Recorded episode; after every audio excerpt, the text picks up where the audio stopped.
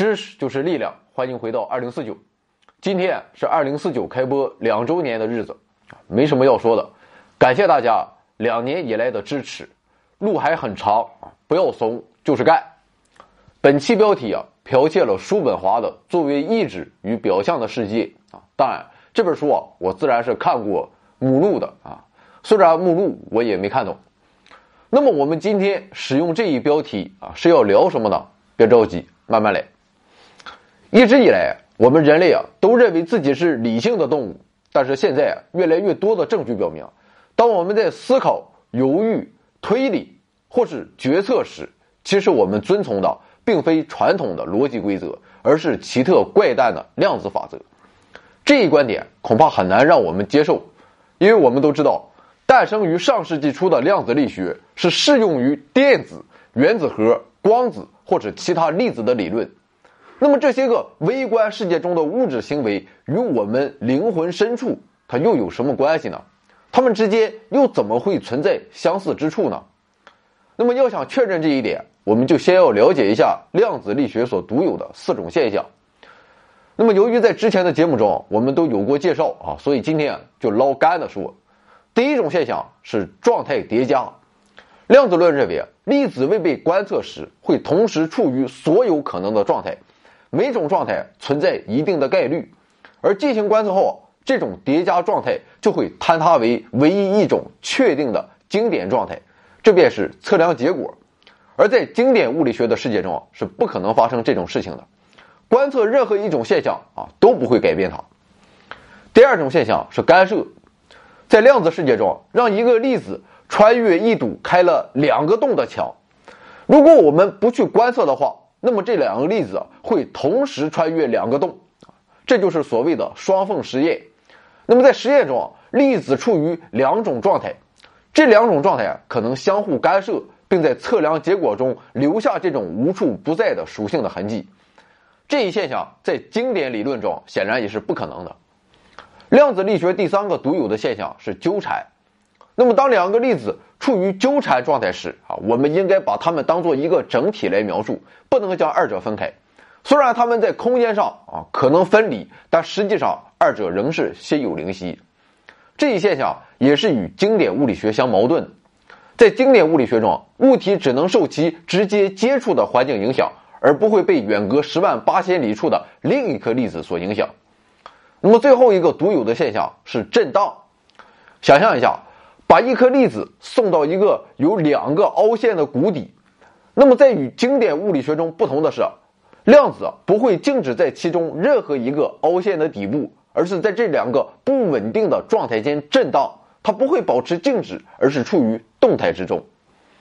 那么好，以上就是量子力学四种独有的现象，接下来我们就来一一对应一下我们的思维，来说明人类所拥有的量子化的思维模式。一个被称为移动点测试的实验，证明了我们的精神是处于相互叠加状态的。这项实验的内容是观察屏幕上的点，所有的点都随机移动，但有一小部分被设置为往同一个方向移动。实验参与者在观察一两秒后，要说出这些往同一方向运动的点是向左还是向右移动的，并且要评估一下自己的确定程度。而在这其中啊，有一半的测试者会被要求在测试的中途给出初步的答案，最后啊再给出自己所认为的确定的答案。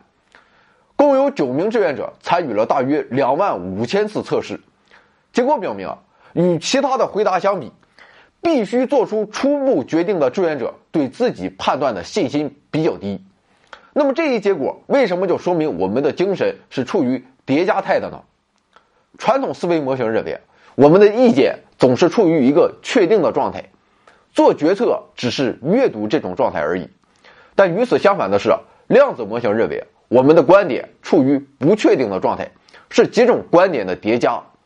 那么在决策或判断的过程中，就会坍塌为一种意见。所以啊，在实验中途被要求做一次决策，就改变了意见的状态，产生了坍塌。如此一来，这一判断就会对最终的判断产生干涉，从而降低了最终判断的信心。那么好，既然说到了干涉啊，这就是量子力学的第二种独有现象了。那么又是什么实验证明了我们的判断会相互干涉呢？这一实验名为赌博游戏测试。参与试验的人员被告知，他们有一半的机会赢得二百美元，还有一半的可能是输掉一百美元。那么，先让测试者玩第一局啊，然后问他们是否愿意再玩一局，并且选取一部分人告知其第一局的结果。结果发现，如果告诉测试者啊第一局你赢了，那么这其中有百分之七十的人打算再玩一局。而被告知第一局你输了的测试者中，则有百分之六十的人也决定再玩一局。但是在那些未被告知第一局结果的测试者中，只有百分之三十五的人决定再玩一局。这一结果是违背常理的，因为传统逻辑认为，第三种情况的比例应该为前两种的平均数，也就是百分之六十五。也就是说，既然无论游戏结果如何都想再玩一次。那么，即使不知道结果，也应该想要继续玩。那么，为什么真实的结果会与传统逻辑所认为的结果存在这么大的偏差呢？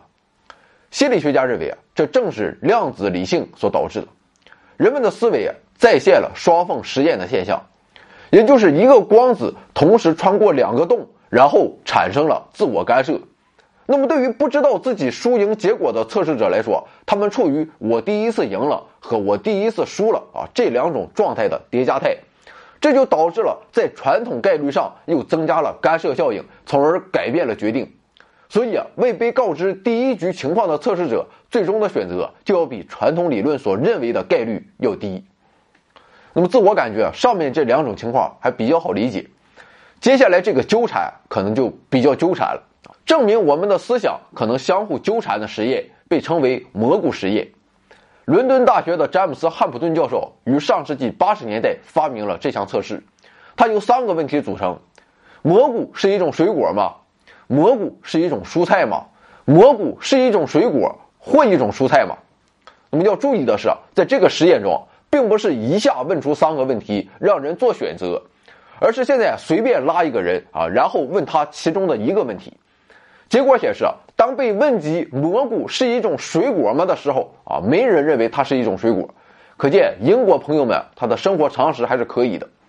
而当被问及蘑菇是一种蔬菜吗，这个时候有一半的参与者给出了肯定的答案。不过，当询问蘑菇是一种水果或者是蔬菜吗的时候，却有百分之九十的人给出了肯定的答案。大家仔细琢磨一下，你就会发现这很有意思。既然所有人都不认为蘑菇是一种水果，那么按理说，对于蘑菇是一种蔬菜或者蘑菇是一种蔬菜或水果这两个问题给出答案的人，这个人数比例应该是差不多的。但事实上却存在着巨大的差距。也就是说，很多人认为蘑菇既不是蔬菜也不是水果，但却认为是其中的一种；而在给橄榄、大蒜、杏仁等进行分类时，也出现了同样的偏差。那么为什么会这样呢？答案正是由于我们的量子化思维。具体来说，这一逻辑悖论就源自纠缠。在量子纠缠中，你单独考察一个量子与同时考察两个量子时是完全不同的情形。所以啊，在量子思维模型中，对于难以归类的食物、水果或蔬菜的分类，也并不等价于这两种亚类的总和。也就是说，词语的含义取决于使用的背景，在被单独思考或与其他概念结合时。蔬菜这一概念是处于不同状态的。那么今天最后要说的就是思维的量子震荡了。这个实验非常出名啊，这便是内克尔立方体测试。内克尔立方体啊，是瑞士数学家路易内克尔于1832年发布的一幅视错觉画，意在说明视觉对透明立方体的透视关系可以做不同的理解。画有斜线的画，既可以在最前面，也可以在最后面。也就是说，这样一个立方体可以由我们的知觉系统以不同的方式来解读。那么，关于这个内克尔立方体啊，比较难以描述它长什么样子啊。不过网上这种图多的是。简单说来就是啊，由于这个图像没有显示线条在相交时哪些在前，哪些在后，所以啊，我们就可以既理解为俯视图，也可以理解为仰视图。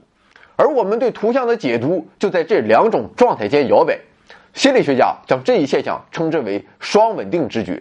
科学家在量子认知框架内对这种双稳态知觉建模，他们假设一个双重状态的量子系统，其中每种状态对应着立方体的一种表现形式，两种认知间的切换对应着两种状态的量子转换。这一模型使研究人员可以推导出我们感知这一图像的速度以及知觉震荡的实现。推算结果符合实验测量的数据，感知速度为三十毫秒，知觉震荡的时限为三秒。那么以上我们便说完了人类精神与思维的量子化状态。那么特别需要注意的是，这种所谓的量子思维，其所关注的只是用量子原理来描述认知现象，它关心的不是神经元的生物学机制，而是它们全体是以怎样的方式来处理信息、展开思考的。也就是说，处于量子态的并不是我们大脑灰质本身，而是其成果啊！这就是我们内心的思想，以及它们在大脑皮层中的复现与转变方式。当然了，这只是目前的结论。而至于量子效应究竟可不可以用来描述神经元，还需要进一步的研究。另外一个没有答案的问题是：我们的梦境是遵循量子法则的吗？你可能没想到的是，这一问题的探索早在上世纪三十年代就开始了。量子物理学家泡利曾向精神分析学家荣格深入交流自己反复出现的梦境。那么交流之后，二人于1952年共同出版了《自然与灵魂的诠释》一书。这本书啊，探究的是某种可能隐藏在现象背后的心理物理整体。不过现在来看，这本书的思想更接近于神秘主义，而不是科学。那么现在，全新的量子认知逻辑认为，我们的梦境应该具有强烈的量子特征。因为像是质疑、决策或者其他意愿，往往是无法干扰梦境的。另外，在我们刚刚醒来时，对梦的记忆啊，似乎要比完全清醒时的再次叙述更加丰富，仿佛在重新回忆或讲述梦境时，我们改变了原先的记忆，叠加的梦境坍塌为传统的线性记忆。也就是说，一旦重新记起梦，就失去了它的量子性质。当然了，关于梦的研究还路漫漫其修远兮。一百年前，当人们面对一些与经典物理法则相悖的实验结果时，波尔、海森堡、泡利、薛定谔等人拼凑出了量子理论。现在，同样的情形发生在了精神领域，量子论再次发挥出了它的巨大能量，这为我们认识自己提供了一个全新的视角，也许也昭示着一场革命的到来。我们的微信订阅号是 back to 二零四九，或者搜索回到二零四九。里面也没有什么东西啊，但是怎么着也得有一个，说不定啊能搞一个大新闻。大家没事啊，还请来捧个场，提问留言都支持啊。